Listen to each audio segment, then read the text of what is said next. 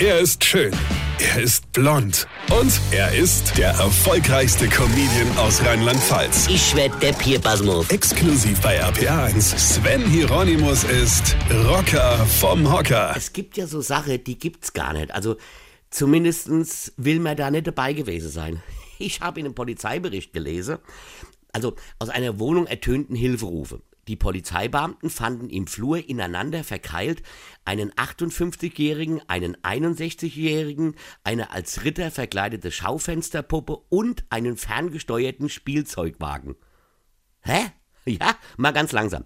Da verkeile sich zwei Männer mit einer Schaufensterpuppe, die als Ritter verkleidet war, und einem Spielzeugauto. Da stellt sich doch jedem normalen Menschen erstmal die Frage, was genau ist denn da passiert? Ich meine, die Schaufensterpuppe hat eine Prostituierte vom Straßenstrich gespielt und die zwei alte Vollhongs sind mit ihrem Spielzeugware vorgefahren oder was?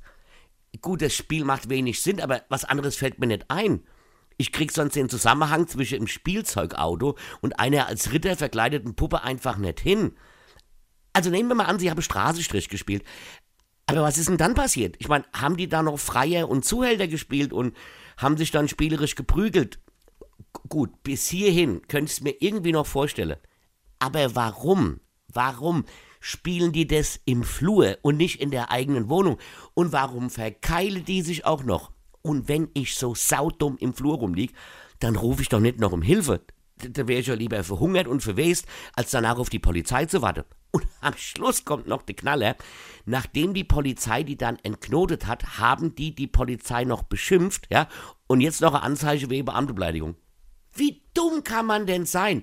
Da halte ich doch die Fresse und schäme mich um Grund und Boden, oder? Ja, oder? Leute, weine kenn dich. Weine. Sven Hieronymus ist der Rocker vom Hocker. Äh, warte mal, hier vergessen wir der Red nicht, aber ich spiele am 24. in Wittlich und am 2. Juli in Lorsch mein Sommerprogramm Comedy ohne Corona. Und ab September bin ich auf Tour mit meinem neuen Programm Feuerfrei. Und jetzt weitermachen. Infos und Tickets auf rb1.de.